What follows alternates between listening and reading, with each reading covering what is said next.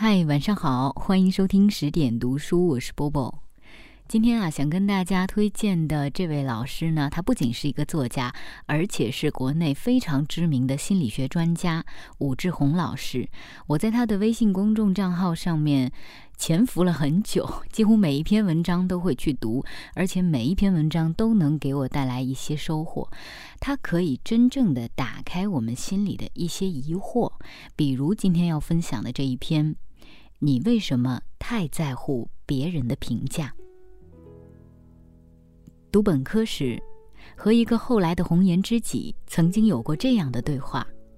他问我：“你难道不是通过别人的评价来认识你自己的吗？”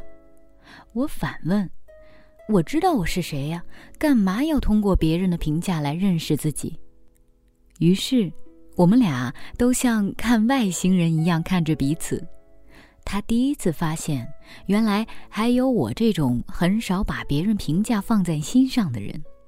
我也第一次发现，原来还有他这种通过别人的评价来认识自己的人。后来，我逐渐明白，像我这样的人，真是有点儿像外星人，而像他那样的人，在我们的文化中则占了大多数。在《不要用爱控制我》的一书中。帕翠斯·埃文斯说：“爱控制别人的人有一种奇特的逻辑，就是我知道你是谁，而你不知道你是谁。”类似的故事，我也亲眼见过很多。一次，我在广州天河城旁边的一家真功夫餐厅吃饭，旁边是一个男孩和一个父亲，他们点了蛮多食物。一会儿呢。男孩吃饱了，很开心地对爸爸说：“爸，我吃饱了。”爸爸粗鲁地反驳说：“饱个屁！再加一碗。”说着，将另外一碗饭推到了儿子面前。吃饱了感觉会很好，但吃撑了感觉就会很不好。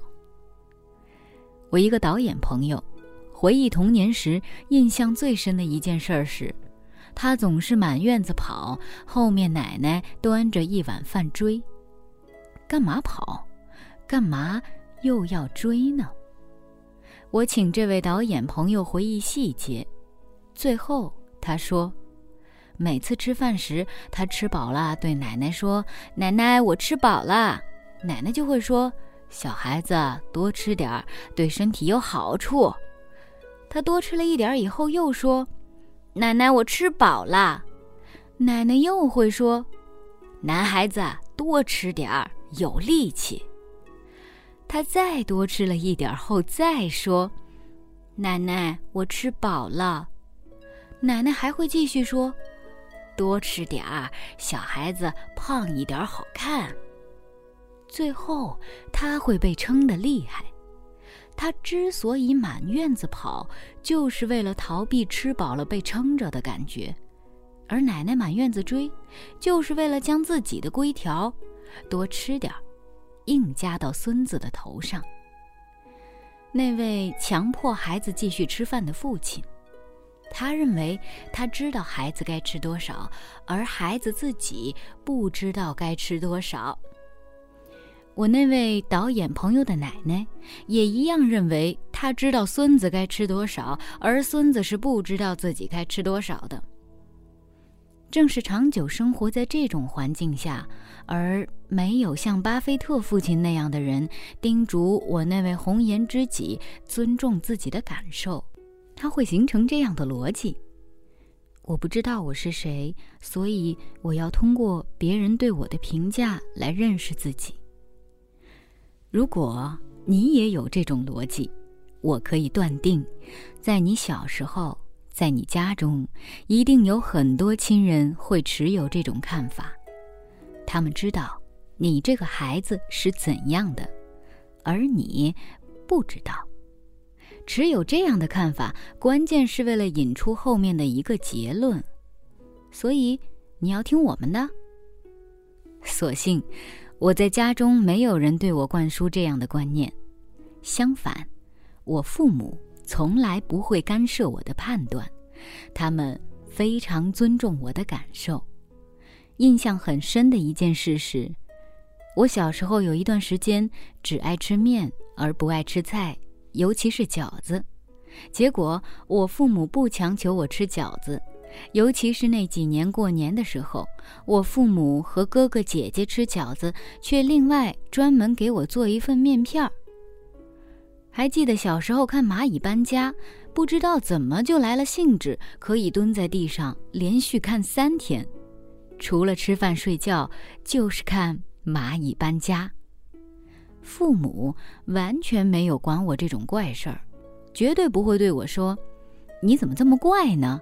别人家的孩子才不会做你这种傻事儿。”或者说：“看什么看？有什么好看的？去做点正经事儿。”因为这样的童年经历，我的感觉没有被破坏，所以我做什么事情都有清晰的立场，而这些清晰的立场都是建立在我自己对事物的感受之上，也因此，我自然的不把别人对我的评价当回事儿，倒不是为了显摆自己的个性。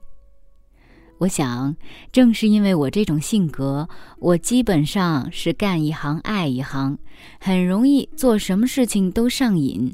因为当自己与某一事物的关系没有受到别人的妨碍时，那种全身心投入做事情的感觉实在太好。这种专注本身就是一种巨大的奖励。因此，我读书时除了英语，每一科都蛮喜欢的，而每一科都考过全班最高分儿。乃至文理分科时，我很痛苦，我不希望分科，而希望所有科目一起学。在我收到的两万多封读者来信中，估计有约三分之一是中学生写来的，他们很多人都谈到了自己一个特点。喜欢一个老师时，这门课成绩就很好；不喜欢一个老师时，这门课成绩就差很多。之所以如此，是因为他们的自我价值感不是发自内心，而是来自于老师对他们的评价。当老师喜欢他们时，他们的自我价值感很高，这带动了他们的成绩上升。当老师不喜欢他们时，他们的自我价值感变低，这导致了他们成绩下降。这种情况在我身上从未出现。我可以很喜欢一个老师，但那门课的成绩就是不行。譬如英语，我也可以非常讨厌一个老师，但那门课的成绩就是强。譬如小学时有三年时间，我非常不喜欢一个数学老师，但我的数学成绩一直很好。之所以如此，正因为我的自我价值感是发自内心的。我热爱一件事，投入的去做这件事，这会给我带来巨大的快乐。这个快乐本身会驱动我继续投入到这件事中。别人的评价基本影响不了我做一件事的热情。看起来我具有一个优点，有很好的心理素质。其实，这个心理素质是父母给我的。尽管我在农村的父母不会像巴菲特的父亲那样告诉巴菲特尊重你自己的感受，但他们用行动做到了这一点。他们很少影响。评判，更不用说否定我的感觉，这让我的心生出了茂盛而庞大的根系，可以在任何我喜欢的一件事上紧紧地抓住大地。本来，这是理所当然的，只要父母不去太多干涉孩子，那么孩子自然就会成长为非常有感觉的人。但是，现实情况下，有这样的父母成了一份难得的幸运。从小到大，我既没有挨过父母的打，也没挨过父母的骂。仅仅有一次，父亲在做农活时对我说了一句重话，我还哭着回去找母亲告了状。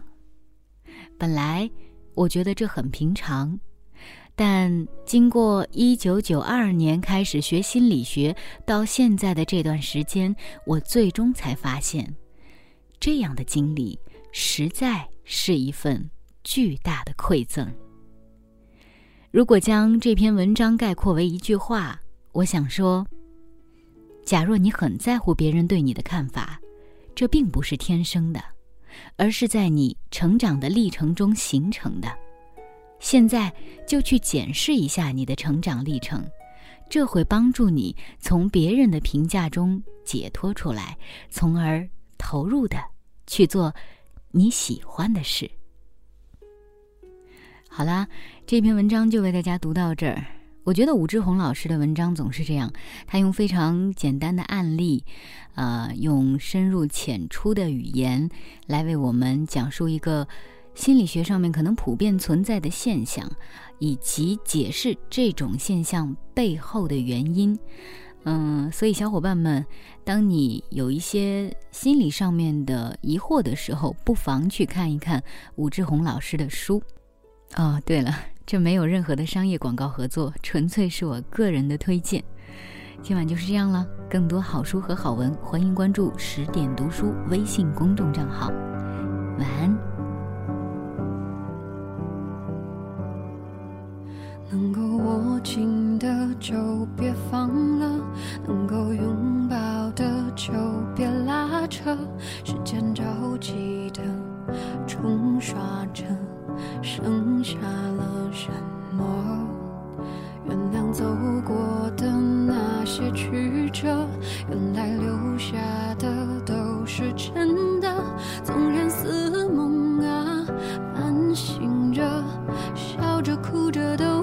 快活，谁让时间是让人猝不及防的东西？晴时有风，雨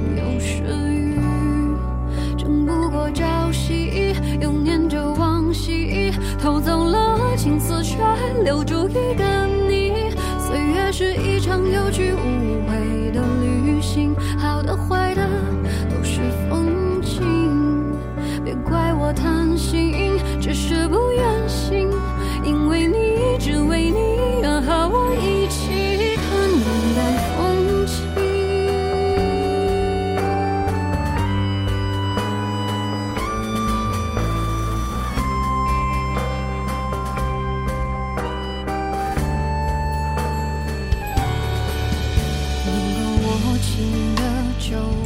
忘了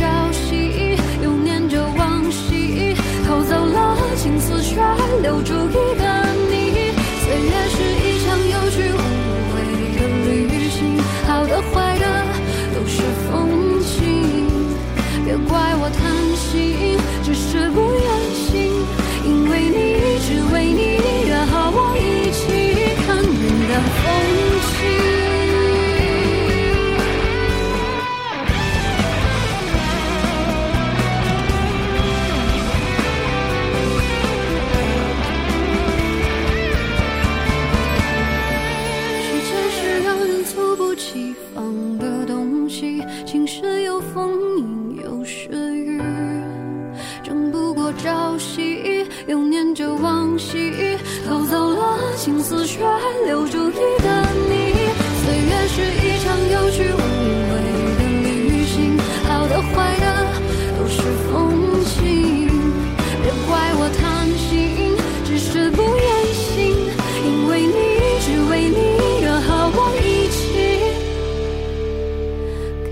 云淡风轻。